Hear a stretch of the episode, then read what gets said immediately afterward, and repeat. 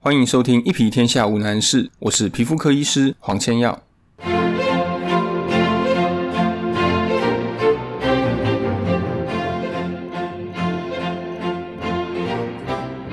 今天的节目主题，我们主要是因为在脸书上面有一位叫做 Kelvin 的网友留言，他说想知道皮肤痒要如何简单判断可能是什么症状，或者记录，不然有时候去看医生都退了。这的确是很多人会有的需求，所以这一集我们就来谈这个题目。Kevin，如果你听到了，也希望你能够在 Apple Podcast 里面留言告诉我，让我晓得你确实有听到这个节目。我们马上就进入主题。为什么我说这是一个很多人会有的需求？因为在我们的脸书还有 IG，就常常会收到这样子的讯息。那通常都是在很晚甚至半夜的时候，那我们的小编呢，到早上上班的时候才发现。那里面的讯息讲的通常都是我现在皮肤很痒，我能够做什么？我应该怎么办？那我想告诉你一个很残忍的事实，就是当你皮肤痒的时候，最有效的方式真的就是去看医生。不管是你去找还有在开诊的诊所，或者是如果真的很不舒服，那当然也许你可以到急诊去。好，那听到这边可能你已经想转台了，但是先不要冲动，因为接下来我会告诉你，在不是看医生的情况下。要怎么样让你比较舒服一点，或者至少不要去伤害你的皮肤，然后你也可以收集更多的资讯，让你之后去看诊的时候，医生能够更清楚你在痒的时候，你的皮肤到底发生什么事。为什么我说真正痒的时候看医生才有效？我们先回到痒这件事情，痒是怎么来的？痒是怎么发生的？痒其实是我们的皮肤神经末梢，呃，事实上不止皮肤会痒哦，其实我们像眼睛、鼻子也会痒。那就是这些部分的这个神经末梢受到我们组织里面一些化学物质的刺激，那这样子的神经传导的讯息，在我们大脑解读起来，就是一种想要抓的感觉，也就是痒。所以要真正从根本，就是让我们的痒能够解决的话，就是要去除这些化学物质的刺激。那这些化学物质刺激怎么样去除呢？第一个，当然时间久了，我们皮肤慢慢会把它代谢掉，这是一个方式。第二个方式就是用药。那么用药来说，最安全、最精准的方式，当然就是找医师。有时候用擦的就可以，有时候还要配合一些吃的药。我不知道你有没有听人家讲过，他皮肤痒的时候会去急诊或是去医院打一针，打所谓的止痒针。那么打止痒针到底有没有效？其实止痒针它跟我们吃进去的这些药物成分绝大部分都是一样的。那打针唯一的好处。第一个就是它的吸收效率比较好，它的吸收效率比较快，因为它直接就进到我们的体内。但是就效果而言，就是说药效的这个强弱来说，并没有差别哦。我们打针并不会说特别的止痒或特别的有效。那很多人喜欢去打一针，就我们专业的这个角度来看，很多时候是一个心理上的安慰。那像我自己，我觉得我宁可吃药，我也不要打针。那另外一个还要考虑的点就是说，这支针打下去以后，它的药效可以持续多久？每一种药都有它的一个我们叫做半衰期，就是在经过一个时间之后，我们身体会慢慢的把它代谢掉，这些药效也就慢慢的没有了。那么有一些病很快，比如说它是可能呃几个小时就可以结束的，那也许打针真的会比较好一点，会让你赶快比较舒缓。但是如果我们面对的这个疾病是时间比较长一些，几天、几个礼拜甚至几个月的。那打针的帮助可能就不会这么大，因为你不可能一天去打个三四次针，对不对？你最后还是得回家靠一些吃的或是擦的药来做一个比较慢性、比较长期的控制。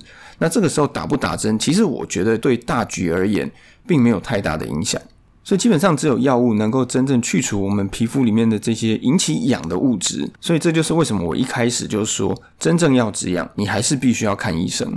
不过我也很清楚，有时候真的不方便去看医生。不管是你住的地方比较远，或者你可能没有交通工具，或者时间真的太晚，那还有的可能是家长要照顾小孩，要带小孩去医院，又是一个非常大的工程。所以，我们都会想要找一些方式，让我们在家里在临时皮肤不舒服的时候，想要能够缓解一下。在告诉你有什么方法可以止痒之前，我要先告诉你哪一些事情千万不要做。第一个，千万不要用热水去烫。我知道用热水烫皮肤非常的爽。你那个痒的感觉马上就不见了。不过我要告诉你，这是一个饮鸩止渴的做法。为什么？因为当你用热水去烫皮肤，我们的皮肤它反而是会受伤，它会开始进行更严重的发炎。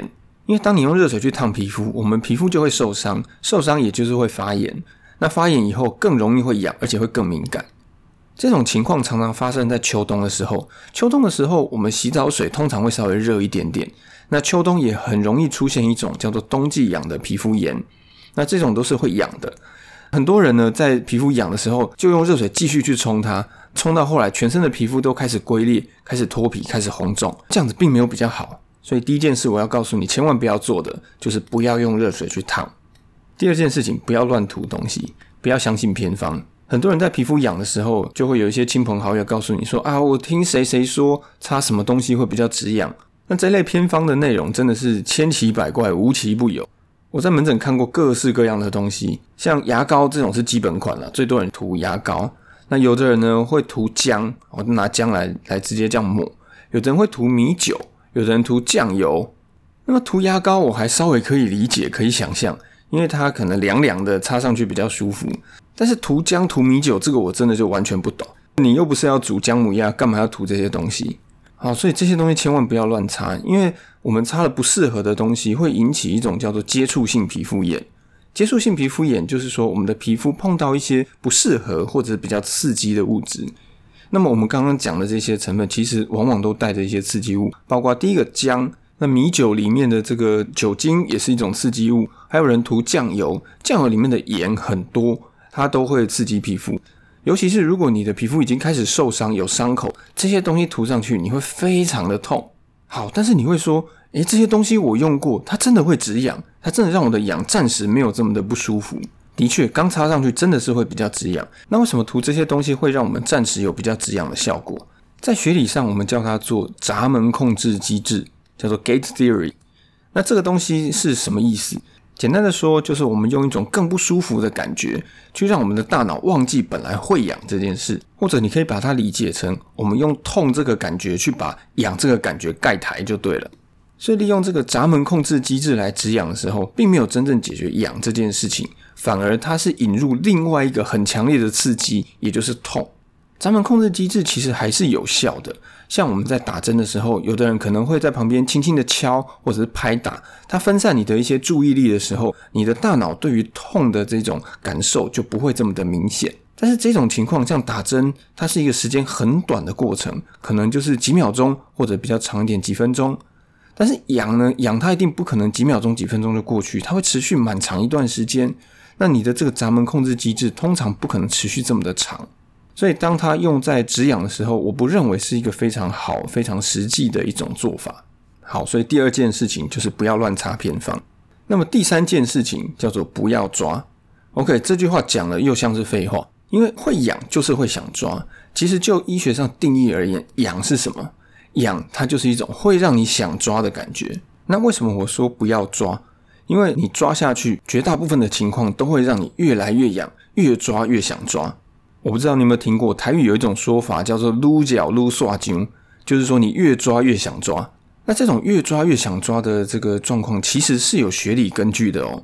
因为我们的大脑对于抓痒这件事情，它其实是会产生一种我们叫做正向的回馈，就是说当你在抓的时候，你的大脑会告诉你很爽，它会释放一些神经的这些传导物质，告诉你说我这样抓很棒，请你继续。那么，当我们面对大脑告诉我们的这个讯息，你必须要有很强的意志力，才有办法阻止你去抓。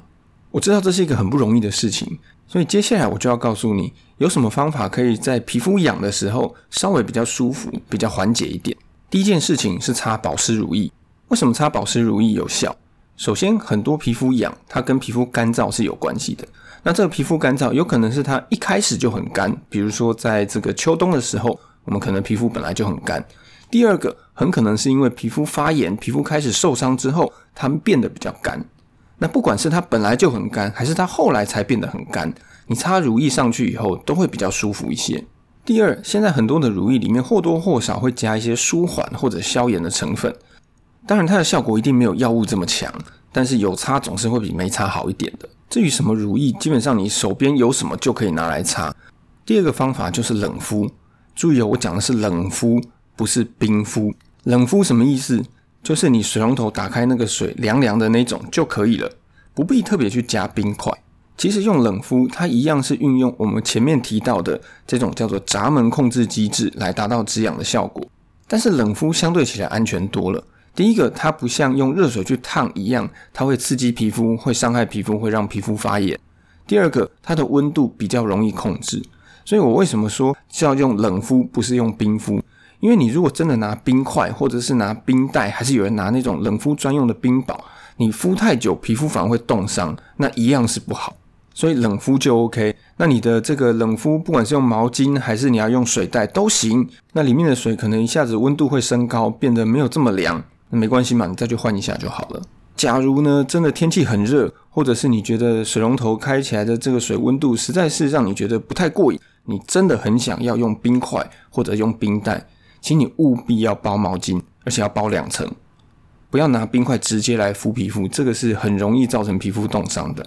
最后一个方法就是用一些成药，我相信你家里应该也或多或少会准备一些成药。那真的很痒的时候，当然这些药就可以拿出来用。但是请你注意，千万要遵守它的使用方式。如果他告诉你一天吃两次，那一天就是吃两次；如果告诉你三次，你就不要超过三次。千万不可以说因为很痒，所以你一直吃、一直吃、一直吃，这样子剂量会超过，对身体还是会有伤害。那么以擦的药来说，绝大部分的外用药一天大概是两次就可以了，你再多并没有太大的好处。好，那么前面讲的就是你在皮肤痒的时候该怎么样让自己比较舒服一些。那另外一个我觉得也很重要的就是你在痒的时候，你要想办法记录下你皮肤发生了什么事。最简单有效的方式就是用手机把你痒的地方把它拍下来。我在门诊常常会遇到有病人跟我说，他前几天皮肤好痒，但是现在已经不痒了。也就是说，他来门诊的时候，皮肤完全都没事，都好好的。这种情况就很困难了，因为我们等于是也没有看到现行犯。然后呢，如果他没有留下任何的这个作案的这个证据，我们怎么知道到底是谁让你是什么病让你的皮肤那么痒？所以最好的方式就是用手机把你会痒的地方拍下来。至于到底是什么病，我觉得你就不用太过纠结，这些资讯交给医师，医师自然会帮你判断。那你如果真的很好奇，很有求知欲，OK 啦，当然你还是可以上网去查。不过我非常不建议你自己查了什么诊断之后，然后去看病的时候告诉医师说啊我是什么什么病，因为如果你的陈述又不是非常的清楚，你没有描述的很仔细，你没有告诉他这个前因后果、来龙去脉，你贸然就丢出一个诊断，很容易会去干扰到医师的判断。那针对止痒。